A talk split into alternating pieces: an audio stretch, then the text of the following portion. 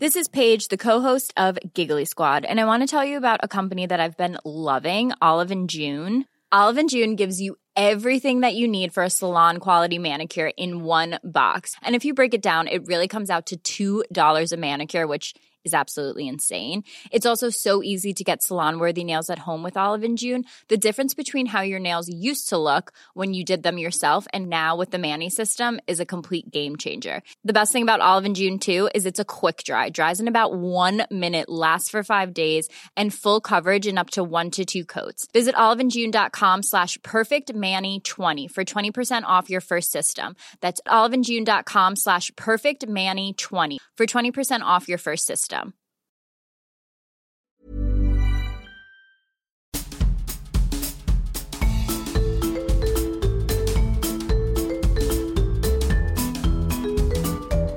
Vous écoutez le podcast de So Sweet Planet.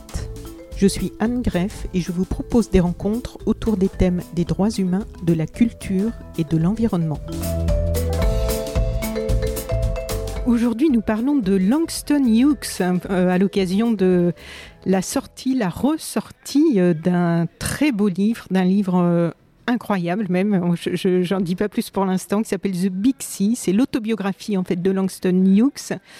Et comme cet écrivain nous a quittés il y a maintenant bien longtemps, euh, j'ai convié devant le micro de So Sweet Planet pour nous en parler l'éditeur qui a eu euh, cette très bonne idée de nous réoffrir cette autobiographie. Bonjour Antoine Caro. Bonjour Anne, merci de me recevoir. C'est avec un grand plaisir. Et merci, pardon, déjà pour tous ces mots que vous venez de dire qui me touchent énormément. Je vais en dire d'autres parce qu'en fait, ce livre m'a vraiment euh, beaucoup touché aussi. Et euh, avant de parler de Langston Hughes et de sa formidable autobiographie, donc qui vient d'être republiée aux éditions Segers, Antoine Caro, donc vous, vous étiez, euh, si mes sources sont bonnes, directeur général adjoint de Robert Laffont. Absolument. Et vous êtes aujourd'hui le directeur de la maison d'édition Segers. Est-ce que pour vous présenter à nos auditrices et mhm. auditeurs, est-ce que vous pouvez nous dire quelques mots de présentation sur cette maison d'édition Absolument. Segers et sur ce nouveau départ pour Segers et peut-être pour vous aussi Alors, Segers appartenait à la maison Lafont depuis 69. Pierre Segers avait vendu sa maison à Robert Laffont qui était un ami. Mais il avait fondé sa maison. Euh, alors les dates, euh, on peut trouver plusieurs dates pour euh, donner le, le, départ des éditions Segers. Il a fondé les éditions de la Tour en 1938, alors qu'il avait une trentaine d'années environ, pour s'auto-éditer. Il avait écrit des poésies, il avait été refusé par Grasset. Il avait suivi des cours de typographie.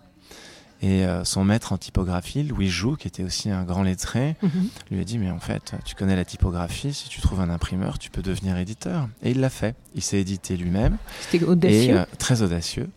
Et c'est un homme dont la vie est audacieuse, Pierre Sagers. Euh, il a édité aussi des, amis poètes. Et puis la guerre a éclaté.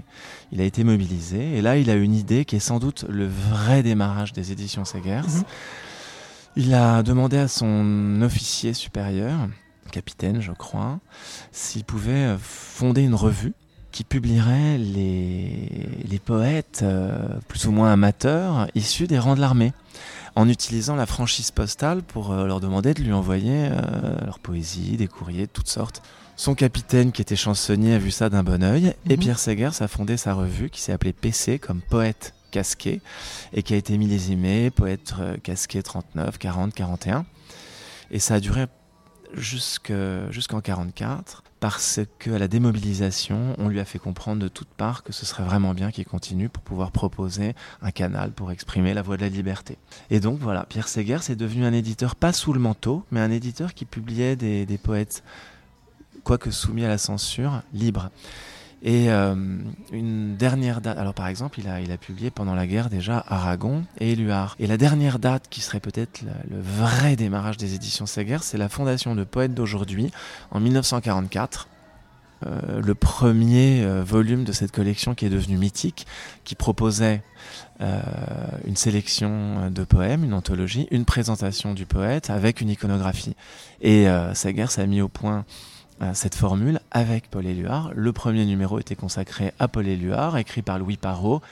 Et ça a été un immense succès au fil des ans, puisque le numéro 1 de Poète d'aujourd'hui s'est vendu à 300 000 exemplaires, voire plus. Et ça, évidemment, dans le domaine de la poésie, c'était inconnu. On a pu considérer qu'aussi cette, cette collection était un précurseur du livre de poche. Et puis voilà, donc ensuite ça a duré des années, euh, des recueils, la collection Poète d'aujourd'hui. Et puis euh, pendant 20 ans, Pierre Seger s'est consacré presque exclusivement à la poésie. Et au bout d'une petite vingtaine d'années, il a élargi sa formule d'édition à d'autres disciplines. Et donc la collection Poète d'aujourd'hui a, pour commencer, accueilli Ferré, Brassens et Brel. Ça a donné lieu bien sûr à des polémiques, mais ça a eu tellement de succès qu'il euh, a fondé une deuxième collection, Poésie et chansons, qui est devenue assez célèbre elle aussi. Et euh, à la suite de ça, euh, écrivain d'hier d'aujourd'hui, dramaturge d'hier d'aujourd'hui, savant, enfin voilà, il a appliqué ça à beaucoup d'autres disciplines. Il a publié des romans et puis ensuite il est devenu un éditeur plus généraliste, mais toujours avec vraiment une, assise dans le domaine de la poésie son but a toujours été de, maintenir un important euh, département de poésie et puis ouvert sur la culture. Donc là, je vous ai parlé de la collection Un poète d'aujourd'hui qui s'est un petit peu euh, diversifiée. À côté de ça, Pierre Segers a aussi fait des beaux livres, des albums. Il a été le premier, par exemple, à publier Douaneau avec un texte de Sandra. Voilà. Donc pour euh, reprendre votre question de tout à l'heure, c'est un peu dans cet esprit qu'on voudrait aujourd'hui donner un nouvel élan à Segers. C'est la poésie rayonne surtout, continue d'être là par son fond, par des inédits qu'on publiera aussi. On a déjà des inédits prévus en 2022 de Griselidis Real, de Maya Angelou, de la littérature, l'un euh, renvoyant à l'autre, et à côté de ça, des livres illustrés consacrés aux arts en général, à la musique, au cinéma, aux beaux-arts. Voilà le, programme pour Segers. D'accord. Et donc pour vous c'est un nouveau départ? Oui, du, bah, coup, c'est un héritage aussi euh, quand même. C'est euh, vrai que j'ai travaillé euh, chez Robert Laffont depuis 93, donc ça fait euh, pratiquement 30 euh, ans aujourd'hui, enfin pas tout à fait, mais... Et donc Seger, c'était toujours là, m'a toujours accompagné. Mais aujourd'hui, il y a vraiment une décision différente qui est de redonner une autonomie, une indépendance à Segers pour lui permettre de, voilà, de redéployer ses ailes et de devenir un éditeur à part entière qui s'inscrit dans le domaine quand même assez défini euh, que je vous ai que j'ai tenté de vous décrire. Et donc dans ce domaine, euh, on, comprend déjà que c'est voilà un, bel écrin pour ce livre qui vient d'être republié. Est-ce que vous, avant qu'on parle vraiment du livre lui-même, oui, est-ce que vous pourriez déjà nous présenter Langston Hughes? Alors, ce qui est très intéressant, je trouve. Pas très connu en France, en fait. Dans le non, mais un, petit mot en guise de préambule sur les rapports entre Pierre Segers et Langston Hughes. Qui se connaissaient, je crois. Ils se connaissaient très bien. Ils étaient amis même. Et en, là, à la fin de l'année dernière, j'ai lu le livre de Colette Segers qu'elle a consacré à son mari et qui s'appelle Un homme couvert de noms. Il était paru d'abord chez Robert Laffont et puis il a été republié chez Segers. Aujourd'hui, il est disponible chez Segers. Couvert de noms? Un homme couvert de noms de euh, sous-entendu propre. Oui, ah oui. Et, euh, et, en fait, elle raconte la vie de son mari éditeur à travers on pourrait schématiser en disant à travers une série de rencontres.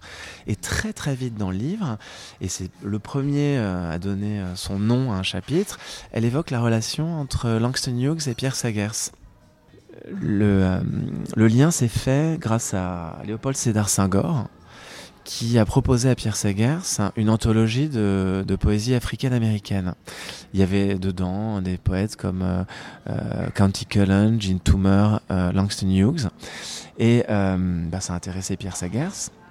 Et donc, rapidement, il est, rencontré est entré en contact avec Langston Hughes, qui n'avait pas d'agent, et qui est, même venu en France pour régler les questions contractuelles comme vous le savez très bien maintenant, ou vous peut-être même le saviez avant, euh, Langston Hughes a vécu en France pendant un certain temps, parlait très bien français, ce qui a facilité leur relation, et les deux hommes sont devenus amis.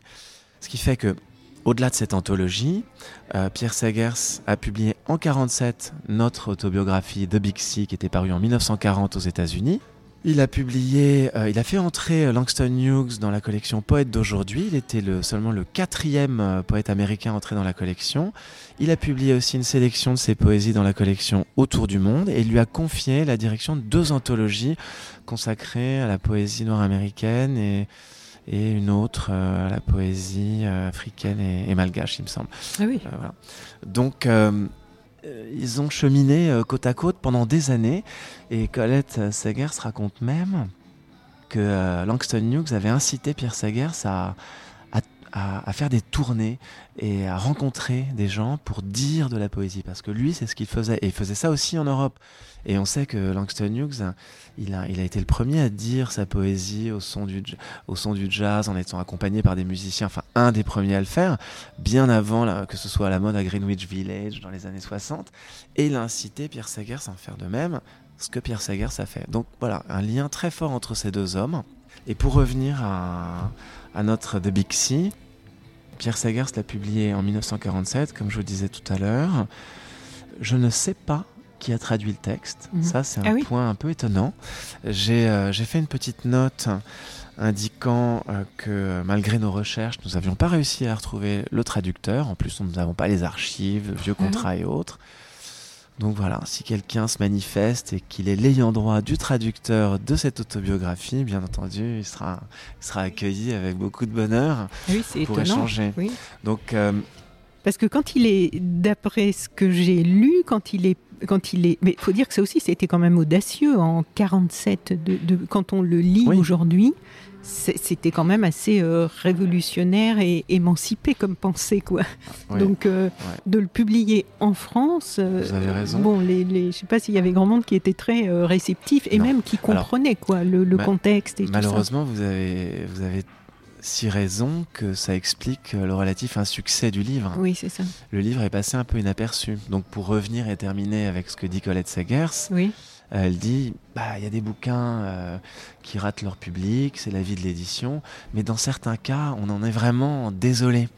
Et pour celui-ci, elle dit c'est vraiment vraiment dommage. Donc en lisant ça, je me suis dit il faut absolument que je lise ce bouquin. Ah oui, c'est ça. Donc je me le suis procuré euh, sur internet et voilà, je vous le montre là. Ah, incroyable. Voilà l'édition originale de The Big Sea qui avait été publiée sous le titre Les grandes profondeurs.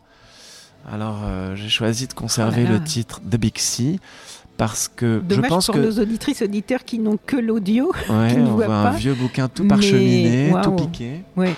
et qui a, qui a, eu du mal à résister à ma lecture d'ailleurs, et au travail qu'on a fait avec euh, la fabrication, enfin qui se tient à peu près, et qui était beau, hein, c'était une belle maquette.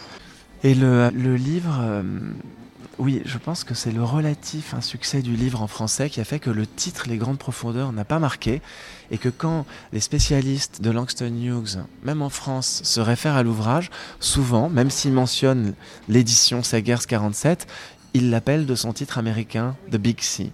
Donc voilà, j'ai conservé le titre original de Big Sea. Le titre est resté. Voilà. D'accord. J'ai pas tout à fait répondu à votre question précédente. Pierre Sagers, comme on se le disait tout à l'heure, et c'est clair de par son parcours pendant la guerre, était un éditeur clairement engagé. Et euh, à travers euh, ses différentes collections, et notamment la collection de poésie qui traduisait des poètes étrangers autour du monde, il a toujours voulu donner euh, la parole à des poètes, à des voix qui pouvaient être victimes d'ostracisme, de répression et, euh, ou même d'obscurantisme, toutes sortes de, de violences à travers le monde. Et pour Langston Hughes, oui, bah, de certaine manière, en publiant cette autobiographie, voilà, il participait à un combat. Oui, c'est ça. Mm. Oui, c'est un livre vraiment riche dans beaucoup de domaines en fait. Hein, et parce qu'en fait, Langston Hughes, donc au, travers de cette euh, autobiographie, donc de sa vie, enfin pas de sa vie, de sa vie jusqu'à jusqu'à son succès, en fait, on peut dire non? Parce qu'en fait, au moment où ça s'arrête, finalement, euh, moi je suis restée un petit peu sur ma fin. J'aurais eu envie qu'il. il s'arrête en 31. Oui. Et, il s'arrête à la fin de la Harlem Renaissance. On y reviendra tout à l'heure peut-être. Oui, on va y revenir. Mais il l'a écrite en 40 il a mis, je crois que, en fait, il a eu du succès très jeune parce que euh, très vite, il a envoyé ses poésies, notamment à la revue de la NAACP, euh, National Association for the Advancement of Colored People. Et euh, la revue de la NAACP, The Crisis, a publié très vite les poésies de Langston Hughes. Et euh, non seulement il a été publié très jeune, mais il a eu rapidement aussi des prix. Et euh, quand il est revenu aux États-Unis après les voyages qu'il a pu faire à la fois comme matelot sur des bateaux de commerce, on va en parler, et des longs voyages en France et en Italie, il a incarné mieux que tout autre et pour longtemps la Renaissance noire de Harlem et sa poésie. Euh, Même s'il a de la distance par rapport à ce mouvement, on va en reparler un petit peu après aussi. Hein. Oui. Et il s'inscrit dans un certain mouvement. Alors, il a eu vraiment une célébrité acquise assez jeune. Et donc, dès l'époque où il a été publié par Knopf, pour euh, son premier recueil The Weary Blues, on lui a demandé de raconter un peu sa vie et pendant longtemps il voulait pas, il voulait pas se pencher en arrière. Et d'ailleurs, alors là à chaque fois je, c'est comme si je tirais des tiroirs, mais il commence son livre par une scène extraordinaire où alors qu'il prend le large comme matelot sur un bateau, il a décidé d'emporter avec lui tous ses livres et en fait il veut se délester de son passé. Les livres lui rappellent trop son passé.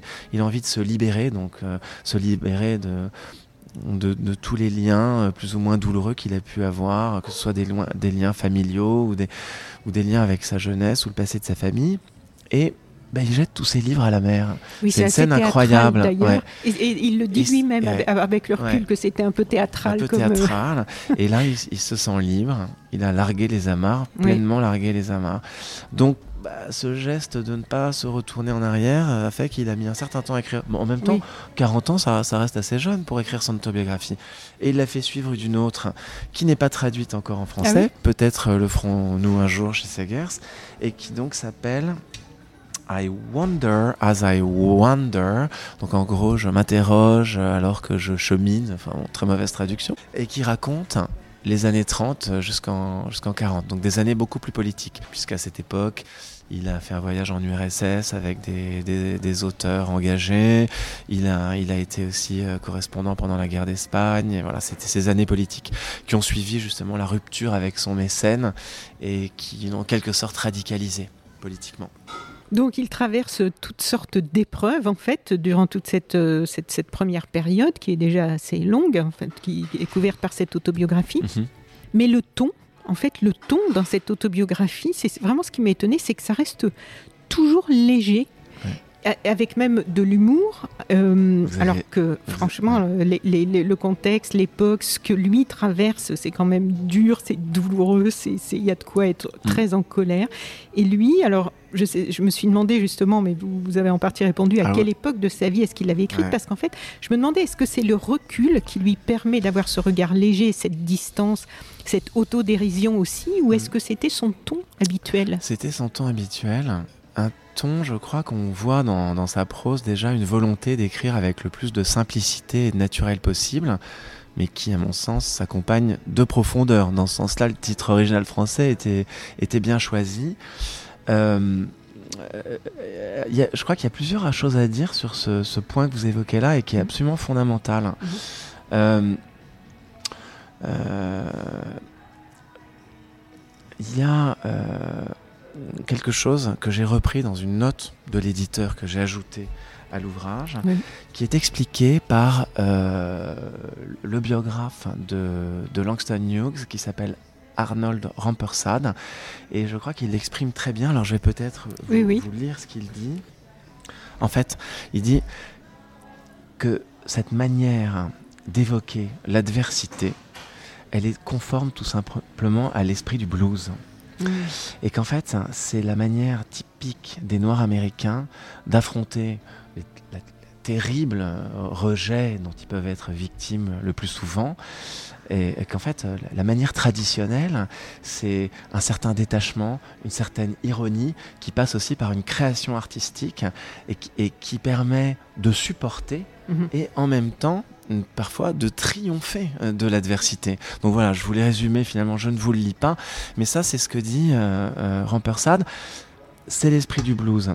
Et euh, il y a un, deuxième aspect, c'est que, et ça vous l'avez vu aussi je pense, il y a quelque chose, alors certains lui ont reproché ce ton un peu euh, joyeux, euh, humoristique, permanent, euh, en disant voilà, vous évoquez quand même des choses assez graves, et certains lui ont reproché, y compris des blancs, de ne pas être assez critique mmh.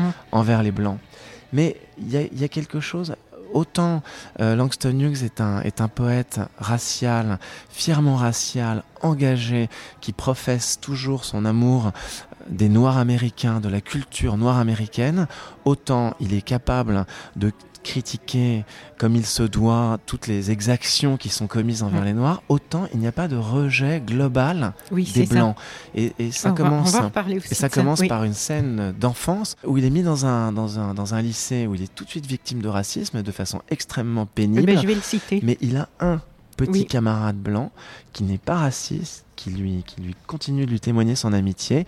Et se dit je me suis donc rendu compte que tous les blancs n'étaient pas mauvais. Donc si un blanc n'était pas mauvais beaucoup d'autres pouvaient n'être pas mauvais etc ça a toujours été sa vision. Donc euh, euh, c'est intéressant parce que euh, Langston Hughes qui a été le fer de lance de la renaissance de Harlem et qui a incarné l'auteur noir américain non seulement aux yeux des, des, écrivains et du, du, public de lecteurs noirs américains mais aux yeux presque, j'allais dire, du monde, euh, a commencé peut-être à être démodé au, mouvement, au, moment où le mouvement pour les droits civiques a pris de l'ampleur dans les années 60 et tout d'un coup on a pu lui considérer de n'avoir pas une attitude peut-être assez radicale. Lui a toujours conservé la même attitude qui a pu paraître trop engagé à certains dans les années 20 ou 30 et, pas, assez à d'autres, mais avec avec le recul, maintenant, beaucoup admettent qu'il était tout simplement peut-être au bon endroit toujours. Et en fait, ce que j'ai trouvé passionnant avec ce livre aussi, c'est qu'il nous emmène en immersion dans plusieurs époques et, à différents endroits, au bon, au, bons endroits, au bon moment, on peut dire. Mhm. En fait, en immersion, donc aussi dans, dans une époque, dans des lieux, dans un contexte historique dont nous sommes séparés par à peu près un siècle hein, maintenant. Oui, c'est exactement ça. Et au travers en fait de sa vie quotidienne, on peut voir ce qui a évolué, ce qui n'a pas beaucoup évolué, et puis mm. le contexte culturel aussi. Et en fait, en, faisant il y a quelques jours une recherche dans les archives du journal Le Monde, mm-hmm. j'ai trouvé un article avec une interview de Langston Hughes datée du 21 novembre 1964. Donc on est en plein dans les droits civiques aux États-Unis, mais là c'est dans Le Monde en France. Et le journaliste raconte, donc je, je le site.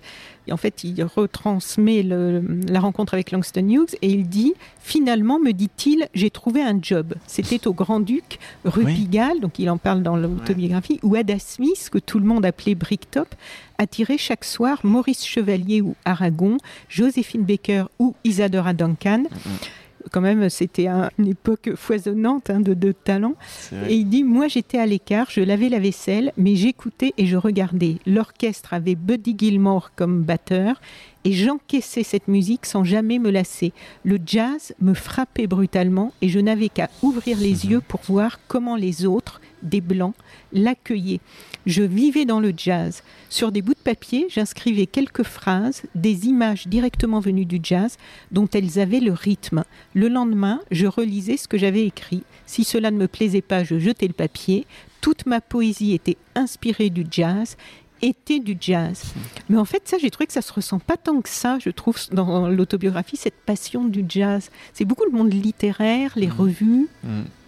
C'est vrai qu'il évoque pas énormément la musique, sauf qu'à d'ailleurs, à un moment donné, il y a une scène qui est assez drôle et qui se situe ni au Grand-Duc, ni dans les, cabarets de, Harlem, euh, pas le Cotton Club, parce qu'il explique qu'il aime pas le Cotton Club, qui est un club Jim Crow, qui refuse les Noirs, etc. Mais, mais en fait, lui, il aime les, les, clubs authentiques, et puis surtout, il aime les house rent parties, les fêtes qui avaient lieu dans les appartements, où on trouvait des Fat Swallers et autres génies qui faisaient leurs premières descriptions avec tous les grands noms de l'époque. Donc ça, il en parle un peu, mais il en parle beaucoup pour l'ambiance, pour la nourriture, pour l'esprit de fête. La musique, il en parle un peu moins, mais il y a une scène peut-être qui répond à ce que vous dites là, c'est qu'il dit que comme il s'inspire, alors là, vous parliez du jazz en le citant, mais ça a commencé avant le jazz avec le blues, puisque The Weary Blues, il intègre le blues dans sa poésie, c'est-à-dire dans la prosodie. Euh, ça, des spécialistes en parleraient mieux que moi, mais il y a quelque chose dans la répétition et dans, et dans le rythme qui s'inspire directement de la technique musical du blues et aussi il intègre l'esprit du blues, un certain vocabulaire, une certaine vision du monde qu'on évoquait plus tôt, un certain langage, un certain vocabulaire. Donc ça a été révolutionnaire. Et euh, ça a été révolutionnaire non seulement aux États-Unis, ce qui est très intéressant aussi, c'est que euh, par ses rencontres, notamment avec Nicolas Guillen à Cuba, il a eu un impact sur euh, la littérature sud-américaine, puisque peu de temps après sa rencontre avec Langston Hughes, Nicolas Guillen a écrit un livre qui s'appelle Motivos des Son, où il a appliqué la même chose avec la musique cubaine. Et puis, pendant des années, c'est peut-être encore le cas, mais en tout cas, pendant des années, Langston Hughes a été euh, l'auteur euh, de poésie euh, américain le plus traduit en Amérique latine. Donc voilà, le blues, le jazz, le son, ça, du point de vue de l'adaptation à la, poésie, ça a été une part majeure de sa création. En ce qui concerne la musique en elle-même, il y a quelques scènes tout de même où il raconte que quand il faisait la plonge dans les cabarets, il attendait 4 heures du matin et puis finalement de moins en moins tard parce que ça avait tellement de succès que finalement les musiciens qui normalement arrivaient de tout Paris au bout de la nuit, enfin tout Montmartre plutôt pour jouer, ben, ils arrivaient de plus en plus tôt et puis c'était l'after entre eux mm. et puis finissaient au champagne au petit-déj. Et là il évoque un véritable plaisir, il y a une ou deux scènes comme ça, mais il y a une scène qui est marrante où il dit que il a, il a des airs de jazz dans la tête et il les chantonne en marchant dans la rue parce que comme ça, et voilà, il crée sa poésie en même temps.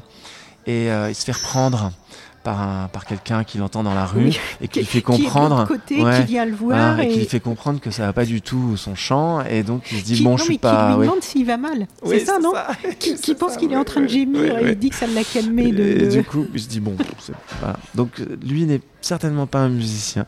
Oui, c'est assez drôle cette scène. Et par rapport au blues d'ailleurs, pour les amateurs, je voulais signaler parce que si euh, certains euh, ont, comme moi, quelquefois cherché des choses sur Bessie Smith, et il y a très peu de choses sur Bessie Smith. Euh, et en, vidéo encore moins, il y a deux trois trucs où on la voit toujours s'accouder à un bar un ivre morte.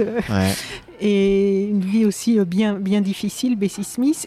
Et, elle est aussi présente dans cette autobiographie, puisque c'était une contemporaine. Il et, il se croise dans les soirées. À... Elle est citée assez souvent, il se croise dans les soirées. Euh, il raconte une scène assez marrante où, en fait, euh, voilà, il y a une cantatrice qui prend la qui se met à chanter à la fin de la soirée et Bessie Smith, ignorant que c'était une énorme vedette de l'opéra, lui dit ah mais vous avez pas mal de talent, vous devriez pas abandonner. et il y, a une ou deux scènes avec Bessie Smith, euh, entre autres. Alors tout au long, bah là ça va reprendre un petit peu, même beaucoup ce que vous disiez, tout au long de ce récit, on, ce qui m'a marqué aussi, c'est qu'on le sent très ouvert, hein, très curieux. Il observe beaucoup et on a l'impression qu'il se sert en fait de toutes ces observations pour euh, cultiver une forme de sagesse, même très jeune. Par exemple, il raconte qu'il déménageait souvent en fonction des emplois que sa mère trouvait. Mhm. Et à un moment, il doit aller dans une école donc pour enfants blancs, c'est ce que vous avez raconté tout à l'heure, et mhm. donc il n'y avait pas d'autres enfants noirs. Mais sa mère s'était battue, parce qu'elle était, euh, elle était assez mhm. battante pour ses droits, et elle s'était battue pour qu'il soit accepté dans cette école, parce qu'elle elle travaillait dans ce quartier, il n'y avait qu'une école pour enfants blancs, donc euh, voilà. Et il dit, tous les professeurs se montrèrent très bienveillants envers moi, sauf un qui faisait quelquefois des allusions malsonnantes à mon teint de couleur, à la suite desquelles les autres enfants me poursuivaient à coups de pierres et de vieilles boîtes de conserve jusque chez moi. Mais il y avait un petit garçon blanc qui prenait toujours mon parti, d'autres aussi parfois, si bien que tout enfant, j'appris à ne pas détester tous les blancs. Et après, il y a, c'est bien dit. Oui, il y, a, deux trois passages euh, que j'ai qui se rejoignent, je trouve. Enfin, il y en a même beaucoup plus. Mais et après, il dit Tantine Ride était chrétienne et me faisait aller à l'église et à l'école du dimanche. Mais oncle Ride, au contraire, était un pêcheur impénitent qui ne mettait jamais les pieds à l'église. Et même, il lavait sa salopette le dimanche matin dans une grande marmite au fond de la cour, entre, entre parenthèses un terrible péché. Puis il s'installait à fumer sa pipe en été sous la vigne et en hiver sur un banc derrière le fourneau. Mais ils étaient tous deux également bons et gentil, mmh. celle qui allait à l'église et celui qui n'y allait pas. Et c'est très certainement d'eux que j'ai appris à aimer également chrétiens et pécheurs. Mmh.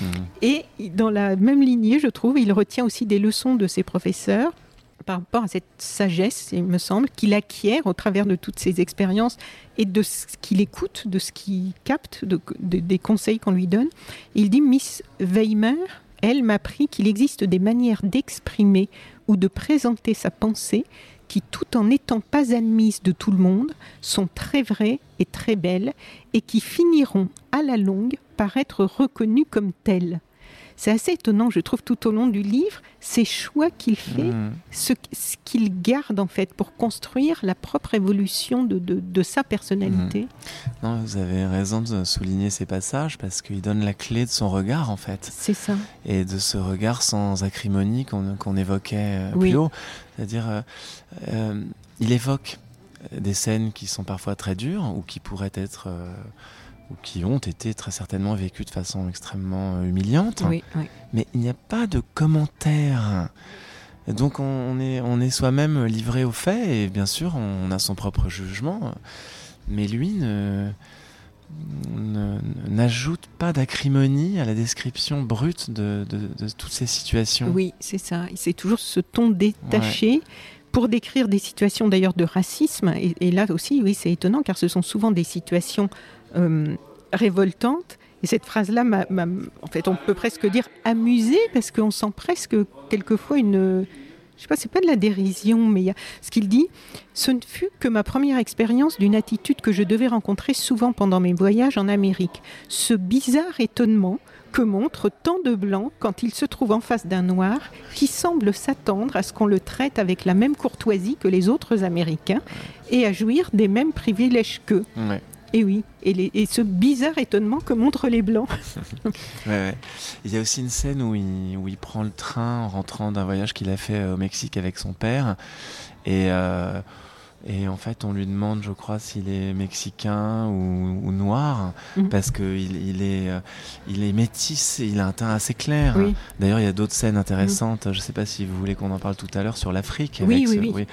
Et, euh, et quand euh, le, le- je sais plus, le- je crois que c'est quelqu'un qui doit le placer dans un train ou le servir, Oui. se rend compte qu'il est noir, et bien bien sûr il va être maltraité.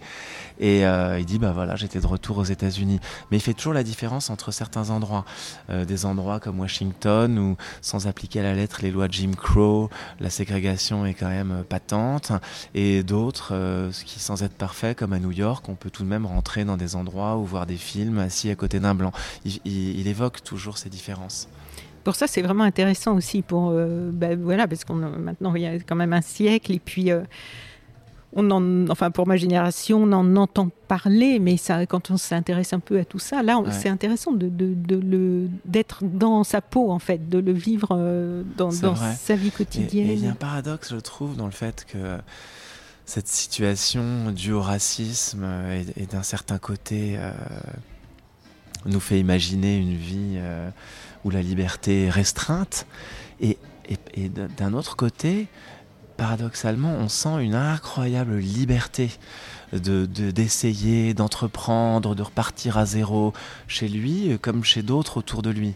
Donc on se dit, du point de vue politique, euh, on a beaucoup progressé, mais du point de vue, je ne sais pas, de, de- de- du courage personnel, de l'émancipation et de l'audace, pas forcément. Oui, et hum, donc il a eu une vie euh, incroyablement riche, hein, ce Langston Hughes. C'est- vraiment. euh, c'est fascinant, je trouve. Ce- Déjà, là, on n'est même pas à la moitié de sa vie, je pense. Ouais. Et euh, tout Ouais. ce qui, toutes les rencontres, tous les. Il Et est puis mort avec- à 67 ans et là, il, Ah a- oui. il raconte 30 années de vie.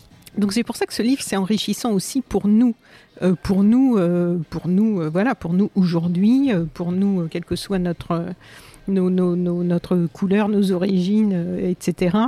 Euh, c'est un livre enrichissant et parce qu'il y a sa vie donc aux États-Unis au début du XXe siècle, Mhm. il y a sa vie au Mexique un Mhm. petit peu quand il Oui. rejoint son père. Là, on est en plein western là. hein. Ah je oui, sais pas oui, ce que oui. vous en pensez, mais il y a Oui. des scènes incroyables. Oui, c'est vraiment. Post-révolutionnaire, Oui. euh, avec euh, des, des voyages à dos de cheval. euh, il croise des pendus comme dans un film de Sergio oui, Leone. oui. Il y a des scènes de règlement de compte, euh, des hommes jaloux qui tirent euh, à bout portant sur des femmes innocentes. Enfin, Oui, oui, là, c'est rocambolesque. Et ça. si on ajoute les corridas, Et puis après, il y a sa vie à Paris, il y a sa vie sur les cargos sur lesquels il Ouais. s'embarque pour travailler. Puis grâce au voyage sur ces cargos, il découvre l'Afrique, Mhm. que beaucoup à l'époque aux États-Unis euh, rêvaient de découvrir. Et euh, enfin, dans les Africains américains. Et d'ailleurs, en Afrique, il y, a, il y a des passages vraiment étonnants aussi, pour plusieurs raisons Ouais. d'ailleurs. Alors, j'ai noté, par exemple, quand il s'aperçoit qu'on ne le considère pas comme noir, Ouais. et où il dit Nous sommes en face. Ah oui, il s'adresse à des Africains, il dit parce qu'il il y avait des escales, puisqu'il travaillait sur ces cargos, il longeait les côtes et donc Mhm. il descendait euh, quelques jours. Et donc là, il discute et il dit Nous sommes en face de problèmes presque semblables aux vôtres en Amérique, disais-je aux Africains, spécialement dans le Sud. Je suis un noir, moi aussi. Et il dit, mais il ne faisait que rire de cela et hocher la tête et me disait, toi blanc, toi blanc. On sent qu'il est un peu vexé. Et c'est l'époque aussi des colonies. Et là, on traverse tout ça avec lui. Et ça, je trouve ça assez fascinant parce qu'on traverse au travers de son regard, de ses réflexions qui lui sont inspirées par ce qu'il voit. Hmm. Sur la façon dont les Africains sont traités et travaillent pour les colons. Par exemple, et ça, ce passage m'a beaucoup marqué, il décrit le chargement des poutres d'acajou sur les cargos, des poutres qui pesaient des tonnes, et qu'il fallait faire flotter depuis la rive, emmener par des attelages humains jusqu'au bateau, où il fallait accrocher les poutres dans le remous des vagues avec des chaînes de fer. Ensuite, il fallait les lever avec une grue, et parfois, un garçon se retrouvait pris entre deux madriers et il y restait. Et il décrit Les regarder me donnait à peu près la même impression que m'avait donné à Mexico le spectacle de Sanchez Merias. Tendant avec grâce sa cape rouge devant les cornes d'un taureau, il y avait le même mélange de beauté et de danger dans le travail que faisaient ces garçons noirs, nageant dans le tumulte des vagues, des chaînes entrechoquées et de ces poutres bondissantes qui deviendraient peut-être un jour piano à queue ou commode sans que jamais leur propriétaire ne puisse imaginer à quel prix d'énergie, de vies humaines et de mort l'Afrique les avait produits. C'est un très beau passage. C'est assez implacable, je trouve, comme constat. Et ça fait réfléchir, puisque l'on sait qu'aujourd'hui, un siècle plus tard, des multinationales des pays du Nord, peu regardantes avec leurs sous-traitants des pays du Sud, ont perpétué ce genre de situation. On ne sait pas toujours, mais maintenant, il y a beaucoup d'ONG qui nous le, qui l'apportent à notre connaissance. Donc, il y a certaines choses qui n'ont pas tant que ça évolué. Et ce livre qui est agréable à lire et passionnant nous bouscule un peu aussi pour tout ça, je trouve, parce qu'il nous oblige à nous poser des questions sur le présent sur qu'est-ce qui a vraiment euh, évolué. Quelquefois, on se dit ah oui, ça c'est vraiment c'est loin. Maintenant, on a dépassé tout ça.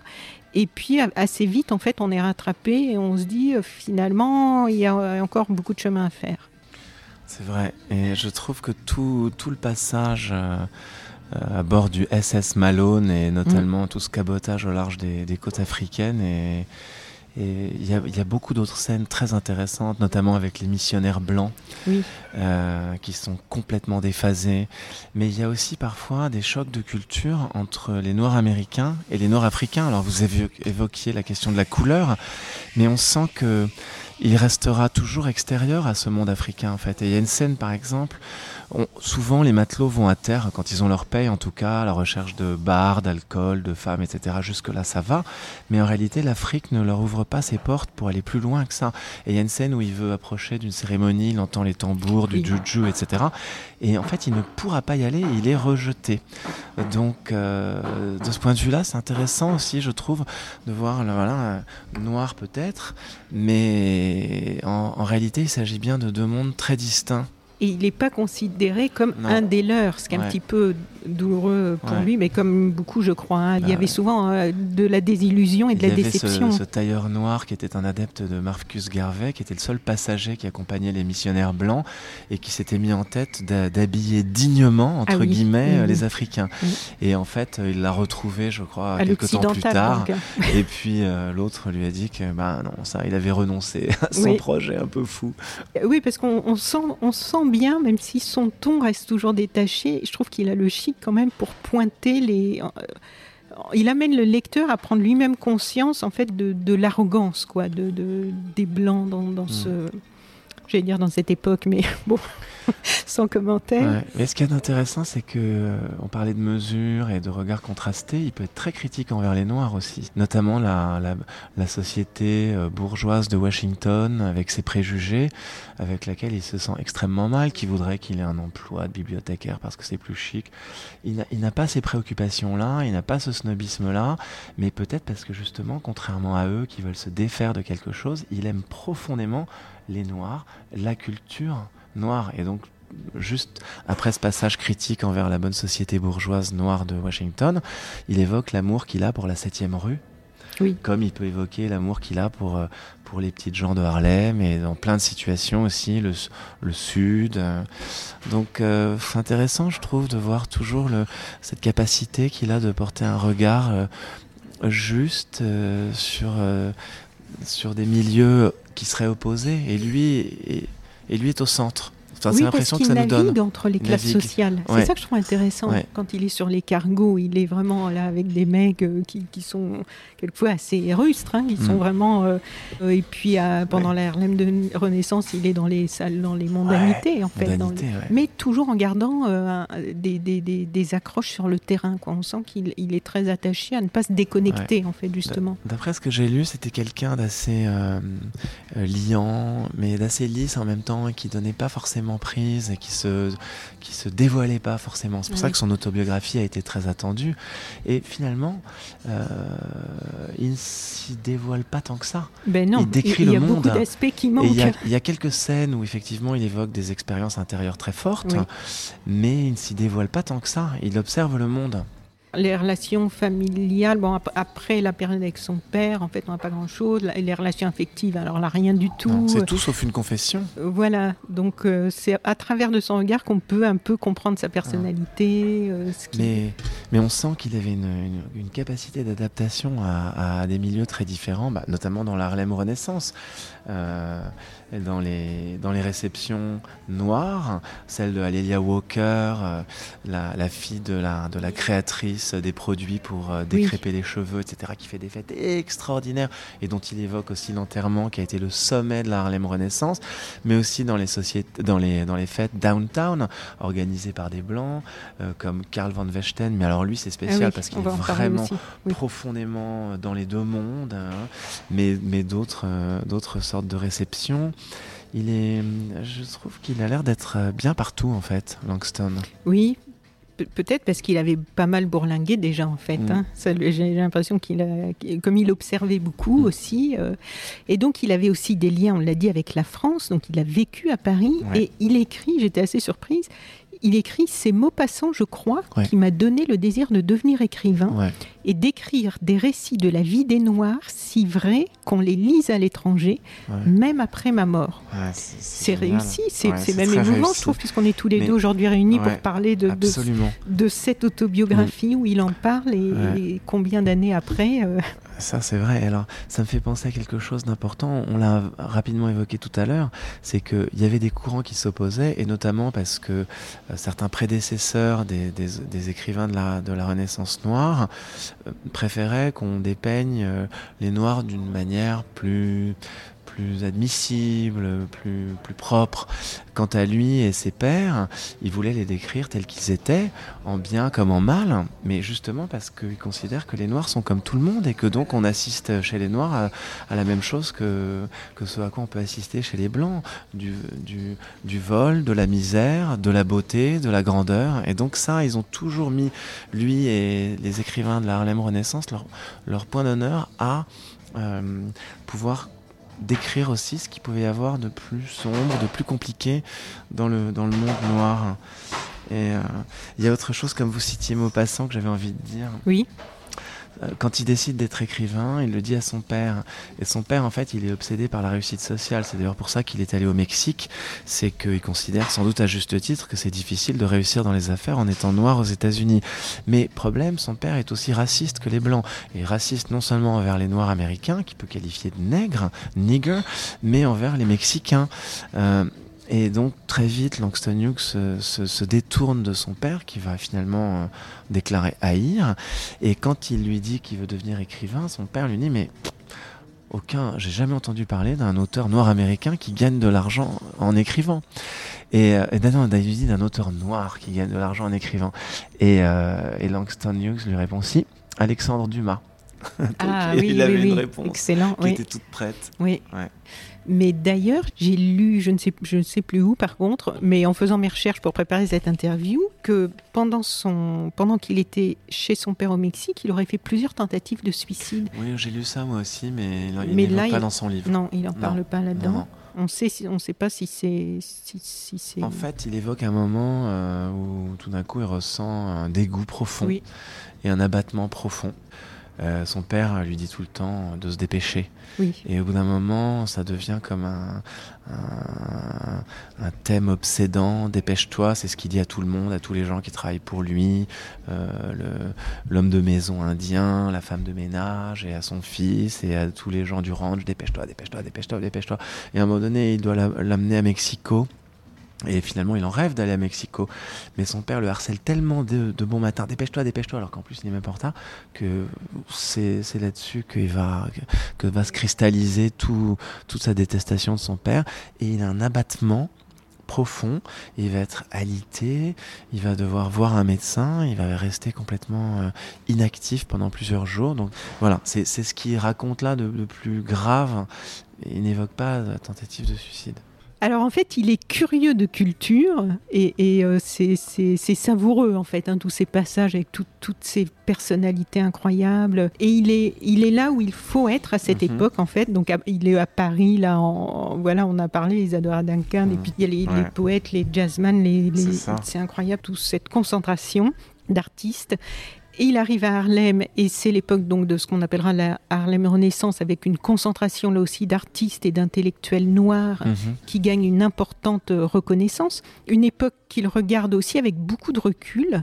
Il écrit à cette époque, en somme, le noir Ouais. était en vogue. Ouais, En ouais, quelques mots, je trouve qu'on a tout son, tout son détachement là aussi. Et hein. d'ailleurs, je, je l'ai mis ça sur le rabat et euh, y- j'ai continué la phrase. J'étais là et je me suis bien amusé, mais je me doutais bien que ça n'allait pas durer.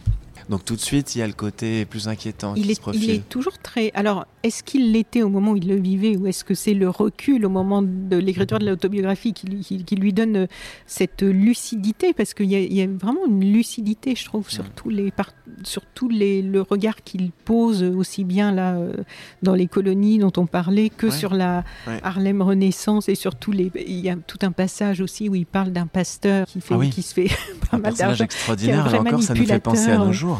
Oui, oui, Parce oui. que voilà. Et donc, il y a ce chapitre sur les réceptions à Harlem qui est extraordinaire, donc au cœur de cette période euh, très excitante et euh, où on a euh, une galerie de personnages qui est quand même, et notamment euh, Zora Neale Hurston, qui n'était pas très connue en France, qui l'est un peu plus depuis Oui, elle quelques été, années. elle a hein. été traduite Elle a été récemment. rééditée. Voilà. Chez Zulma notamment. Voilà, d'ailleurs, j'ai un de ces livres que je n'ai pas encore lu, mais ça m'a Mhm. donné envie quand même de, de- de m'y plonger. Et en fait, là, c'est pareil, si euh, nous, en France, on n'a pas grand-chose, mais il y a beaucoup de matière sur Zora Neale Dans le livre Ah dans ouais. le livre. Mais il y a une scène remarquable. Ça se termine d'une façon assez inattendue, Bah, d'ailleurs. On en va fait, pas raconter, C'est vrai que c'est un personnage clé Oui. du bouquin, donc peut-être on raconte pas la Non, fin, on mais peut, on peut évoquer.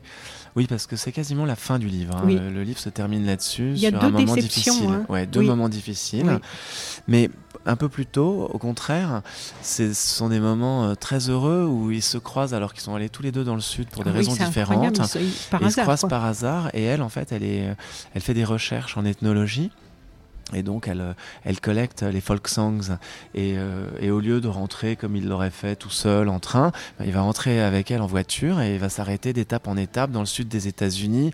Et là, là c'est un road movie. Oui, Tous oui. les deux, ils vont dans des bars. De temps en temps, ils trouvent des, des effectivement des, des créateurs de chansons. De temps en temps, pas. Et il nous donne même la clé. Et dit, elle lui dit, mais en fait, ça se trouve pas comme ça. C'est un véritable travail. C'est pas parce qu'on rentre dans un bar et qu'il y a des gens qui chantent. En réalité, c'est beaucoup de, de patience, d'obstination, d'attention qui permettent de trouver des choses originales et neuves. Voilà. Et elle faisait partie, comme lui, des, des membres clés de, de cette Harlem Renaissance, cette, cette, euh, cette Zora Hurston ou Zora Avec un- Hurston. Un esprit très libre aussi. Ouais, hein, que c'est- c'est- personnage. C'est incroyable parce que Ouais. tout, tout ce Joséphine Mais- Baker euh, ouais. qu'on connaît bien maintenant ici, mais c'est quand même la marque quoi. De, je trouve le dénominateur commun, ces Mhm. esprits euh, C'est vrai, tellement, liberté. euh, oui. Et il y a deux chapitres donc dans la seconde partie du livre qui sont reliés et qui se suivent et, et qui m'ont vraiment frappé pour les analyses qu'il y livre. Mais aussi, euh, à nouveau, pour un parallèle avec ce que l'on vit aujourd'hui, ce sont les chapitres Poésie et le paradis des nègres. Mhm. Donc le premier porte sur le titre d'un de ses livres euh, à lui, Langston Hughes, et le second sur le titre d'un livre donc de Monsieur Van Vechten. Karl van Vechten. Van Vechten. Et qui est effectivement Nigger's Heaven, donc traduction littérale, le paradis des nègres. Voilà deux livres donc euh, dont les titres ont été pris au premier degré par des critiques et un public aussi, qui ne s'était peut-être même pas donné la peine de les lire. Et cette mauvaise compréhension, cette compréhension superficielle, pour les deux, a entraîné un déluge d'attaques et de mmh. mauvaises critiques. Mmh. Et le processus qu'il décrit assez consciencieusement rappelle, je trouve, vraiment les épisodes de bashing aujourd'hui ou de mmh. shitstorm, euh, ce qu'on appelle les shitstorms, qui, ces déluges d'attaques sur les réseaux sociaux qui partent sur tout et n'importe quoi et, souvent sur n'importe quoi. Là, les deux ouvrages dont vous parlez, donc c'est, on, a cité Le Paradis des Nègres. Et, euh, le, titre de l'ouvrage qui a été contesté de Langston Hughes, c'est Fine closest to the Jew. Et ça veut dire mes beaux habits chez le juif. Lui dit qu'il ne l'avait pas euh, mis dans une intention, bien entendu, antisémite ou quoi que ce soit, mais que le juif, c'était dans le langage courant une manière de dire, parce que souvent c'était le cas, l'usurier, enfin la, personne qui prend les habits, enfin comment on dit, prêteur sur gage, je sais plus. Oui, oui ils allaient déposer quand, quand il plus d'argent. Euh, il reconnaît que c'était pas très habile de sa part. Et il dit, je regrette que euh, Karl van Vechten, qui m'a accompagné avec bienveillance hein, euh, dans l'édition de l'ouvrage, et mon éditeur Knopf, hein, qui en plus est juif Knopf, hein, m'ait pas dit c'est pas une très bonne idée ton titre. Et du coup, ça m'amène à autre chose et, qui est en, guise d'explication réconciliatrice. Il explique que chaque année, chez Karl van Vechten, il y avait un anniversaire avec un gâteau aux trois couleurs du drapeau américain euh, pour, euh, il me semble, Karl van Vechten lui-même, ah Weldon Johnson, un auteur noir américain, et Knopf, juif américain. Et, Langston Hughes dit qu'il il savait que les trois étaient très très amis et qu'ils avaient toujours leur anniversaire en même temps qui était fêté chez Karl van Vechten et avec ses, ses couleurs américaines et que c'est finalement seulement plus tard avec du recul qu'il a vu à quel point tout ça avait un sens politique profond de volonté, d'intégration et de et d'amitié en fait envers euh, différentes euh, euh, catégories de la population. Alors, je ne sais pas si vous pourriez nous dire quelques mots de. Moi, j'ai été très, très marqué aussi par les chapitres enquête et mhm. surtout le. Comment il appelle ça Postface, peuple primitif. Postface, ouais, peuple primitif, bah oui. En fait, c'est vraiment bah, étonnant. Le peuple primitif, la question, c'est qu'effectivement, ça mécène euh, ce, qui est, étrange, c'est qu'il ne cite pas son nom dans l'ouvrage, c'est-à-dire que la brouille qu'il évoque avec elle était encore sans doute si douloureuse à évoquer qu'il a choisi de ne pas donner son nom en 1940. En réalité, ceux qui connaissaient un peu son histoire savaient bien que c'était Charlotte Mason qui a été mécène notamment de la Renaissance de Harlem. Et euh, elle l'a appuyé, euh, un point qui, qui, fait que voilà, il a, il a noué avec elle, au-delà du mécénat, une relation d'une profondeur intellectuelle et d'une grande, grande amitié, et s'est senti rejeté par elle. Alors, pour plusieurs raisons apparemment. D'abord, il a, il a cessé de produire pendant un moment. Et une autre raison qui est liée à ce que vous évoquiez tout à l'heure, donc je vais un peu dévoiler mmh. le poteau rose, mais c'est aussi une brouille avec Zora euh, qui était aussi euh, encouragé par euh, Charlotte Mason. Et donc, en fait, sans doute, la brouille entre Langston Hughes et, et euh, Zora Neale Hurston a fait que ben, Charlotte Mason a pris le parti de l'une hmm. contre l'autre. Et la troisième raison, plus fondamentale, c'est que euh, Charlotte Mason avait une certaine vision de, de la création euh, artistique noire américaine, en laquelle elle voulait voir un primitivisme positif hein, euh, qui, euh, qui pouvait euh, jouer un rôle au sein de la culture américaine en général pour un peu permettre à, tous de, de revenir à des valeurs peut-être perdues de vue par la culture occidentale et qu'on retrouve dans le blues, dans la culture noire américaine. Bon, pour lui, c'était manifestement un peu réducteur. Et quand il a voulu s'en détacher, de même que quand il a critiqué dans des poésies qui étaient clairement euh, politiques à l'encontre de politiques de ségrégation, elle a, dû trouver qu'il allait trop loin. Bref, on sent que quand même, il y avait une limite à pas franchir. Et je ne sais pas si vous avez noté le passage, mais il dit malheureusement. Euh, on s'est retrouvé euh, en but aux problèmes qui surgissent souvent entre noir et blanc aux États-Unis, quoi qu'il arrive sur ces questions-là. Oui, oui, oui. L'enquête, c'était par rapport à l'enquête dans son, dans son, à l'université. De Fisk, ouais. Oui. Et sur le fait que l'université ne favorisait pas l'émergence et la nomination de professeurs noirs au sein d'universités pour les noirs. Et, et pouvait, il dit, je voulais prouver que les étudiants avaient tort de croire cela parce qu'en fait, il, semblait accepter l'idée que les professeurs blancs avaient par nature une supériorité sur les professeurs noirs. C'est apparemment une université qui était destinée a aidé une élite noire à émerger, voilà. Mm. Et il dit Je voulais prouver que les étudiants avaient tort de croire cela et que Lincoln, donc le nom de l'université, encourageait inconsciemment peut-être un sentiment d'infériorité chez les hommes, parmi lesquels l'université cherchait à former une élite. Ce que je voulais, ce que je voulais prouver, c'était le mal causé par la distinction de couleur à l'université comme ailleurs. Ce que je trouve incroyable, c'est à la fois dans, le, dans, ce travail qu'il a voulu faire et dans le fait qu'il le mentionne en, lui accordant toute cette place dans son ouvrage. On voit que euh, euh, quelle que soit la, mesure de son jugement, il ne laisse aucun sujet non traité. Et, c'est intéressant, je trouve qu'à la fin d'un ouvrage autobiographique, il nous explique euh, assez précisément le résultat de son enquête en, se citant lui-même, en citant le rapport qu'il a fait. Et j'ai retrouvé le passage que j'évoquais tout à l'heure. Oui. Elle aurait voulu donc euh, sa protectrice, que je sois un véritable primitif avec les intuitions d'un primitif. Mais malheureusement, je ne sentais pas palpiter en moi les rythmes du monde primitif, de sorte que je ne pouvais pas vivre et écrire comme si je les avais sentis. Je n'étais qu'un noir d'Amérique qui avait aimé le sol africain et les rythmes africains, mais je n'étais pas l'Afrique. J'étais simplement Chicago et Kansas City et Broadway et Harlem, et par conséquent je n'étais pas ce qu'elle aurait voulu que je sois, si bien qu'en fin de compte, nous nous sommes retrouvés devant la vieille impasse qui oppose les blancs aux noirs, blancs et noirs, l'éternel antagonisme qui divise l'Amérique. Voilà, ça c'est, je crois, d'une modernité euh, confondante. C'est ça qui est triste en fait, hein. c'est que sur, euh, il y, a beaucoup de passages où, euh, voilà, puisque là encore, aujourd'hui, c'est encore le cas dans, le cinéma, dans la musique. moi, j'ai eu pas mal d'amis qui se sont retrouvés à aller à des castings ou, à arriver à signer avec une maison de disques et qu'on leur dise oui mais alors là tu vois si tu pouvais rentrer un peu dans le moule de en tant que noir avant de voir en tant que comédien par exemple. Voilà et donc il faut il faut que ça soit exotique il faut que ce soit euh, l'Afrique il faut que ce soit euh, voilà il faut que ce soit primitif aussi ou euh, tous ces clichés en fait un siècle plus tard et on les a encore hein, quand même on a beau mettre en avant à juste titre euh, le côté euh, euh, joyeux, voire prime sautier dans certains passages de son autobiographie, il dit les choses. Il dit blanc et noir, l'éternel antagonisme qui divise l'Amérique. Alors pour terminer, qu'est-ce que vous aimeriez nous dire sur ce livre, Antoine Caro bah, que, je ne... que Langston Hughes, vous m'interrogiez au début sur mon lien avec Segers au sein de Robert Laffont. Donc en fait, Langston Hughes est un nom qui était, qui était flou euh, pour moi, mais, mais qui avait une certaine image, une certaine résonance. Je savais que c'était un auteur américain, sans doute je savais que c'était un auteur noir américain. C'était un peu comme une promesse. Je savais peut-être qu'un jour euh, j'irais vers Langston Hughes, ça m'intéressait.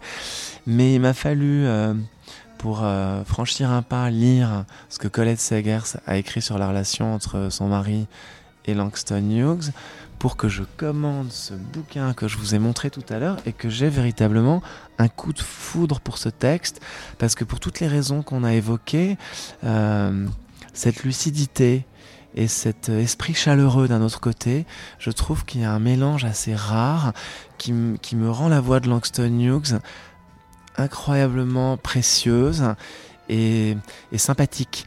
Et je dis ça sympathique parce que... Euh, je sais que Montaigne dit que lire les, auteurs du passé, c'est comme une conversation avec des amis, disparus d'une certaine manière, mais bien présents par leur texte. Et c'est ce que je ressens quand, je lis euh, Langston Hughes, un sentiment amical envers cet homme dont je me sens incroyablement proche en fait.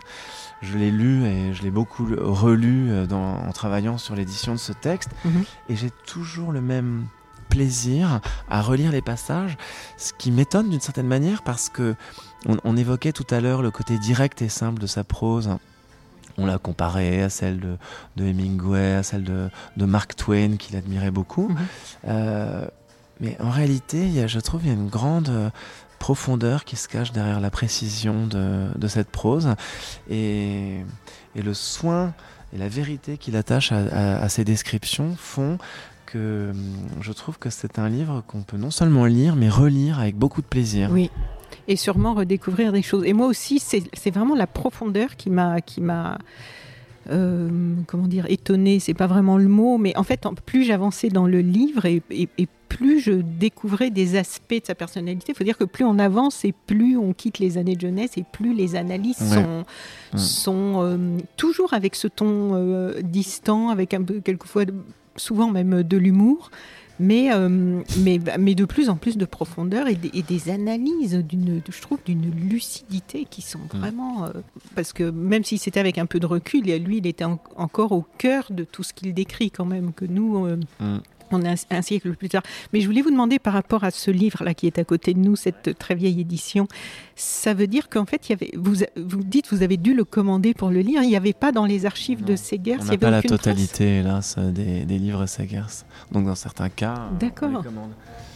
Et en fait, ces trois livres que vous voyez là, que j'évoquais au début, les poèmes de Langston Hughes, euh, une sélection de poèmes dans, dans la collection Autour du Monde qui publiait les poètes étrangers chez Sagers, mhm. et le Langston Hughes, poète d'aujourd'hui, eh ben, je ne les avais pas dans nos étagères, alors je les ai commandés. D'accord. Et voilà, ça a été de précieux outil de, eh travail aussi. Oui, puis c'est assez. Euh, moi, j'ai fait ça pour James Baldwin. J'ai récupéré plein de vieux Baldwin, y compris j'en ai fait venir des États-Unis sur des sites d'occasion ah et tout, euh, qui n'étaient qui n'étaient pas édités en France. Et, c'est très touchant, je trouve, d'avoir ce, ce, vieux papier et de se dire que les gens qui, qui l'ont, les yeux qui se sont posés dessus à mm. l'époque étaient étaient au cœur de l'époque. Nous, on a maintenant euh, des décennies, on est des décennies plus tard, quoi. Mais c'était tout un... Et elle est belle la photo là sur, sur, le livre. C'est une photo qui appartient au fond, qui possède en réalité euh, la quasi-totalité des documents euh, euh, concernant Langston Hughes, qui est à l'université de Yale. Et en fait, c'est une photo sur The Big Sea. Hein. Il faut, quand même que ah je, me souvienne que nous avons des auditrices et auditeurs qui ne voient pas. C'est une photo qui est tout juste postérieure au, au moment où le livre s'arrête qui doit dater de 1931 ou 32, où il a fait son voyage en Union soviétique. Et en fait, euh, là, vous voyez le visage de Langston Hughes qui regarde avec un regard d'une incroyable beauté, hein, droit à l'objectif. Il, est, il est en train d'ouvrir la traduction en russe de son livre The Weary Blues, en tout cas une traduction d'un de ses livres.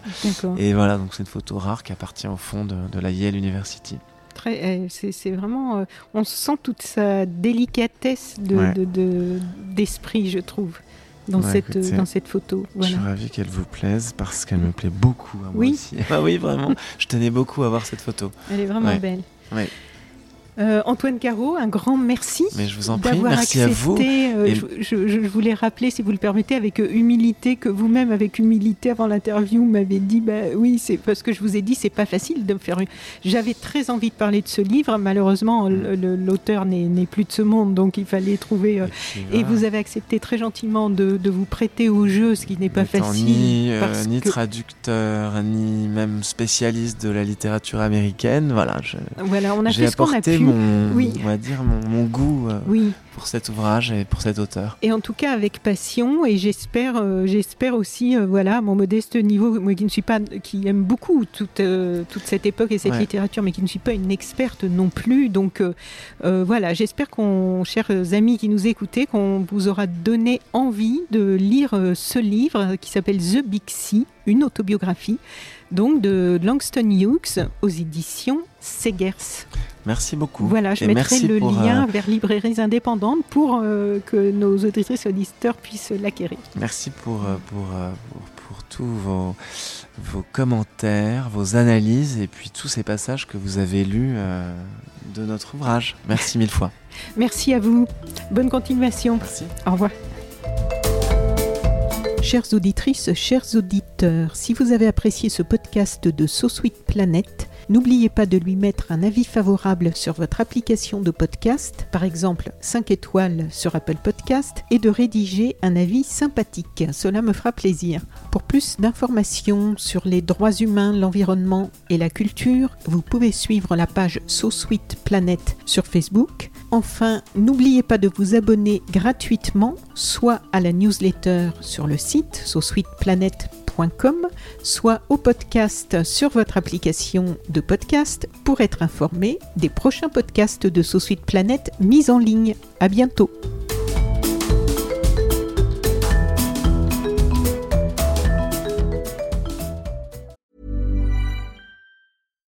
Spin your passion into a business with Shopify and break sales records with the world's best converting checkout. Let's hear that one more time. The world's best converting checkout. Shopify's legendary checkout makes it easier for customers to shop on your website, across social media, and everywhere in between. Now that's music to your ears. Any way you spin it, you can be a smash hit with Shopify. Start your dollar a month trial today at shopify.com slash records.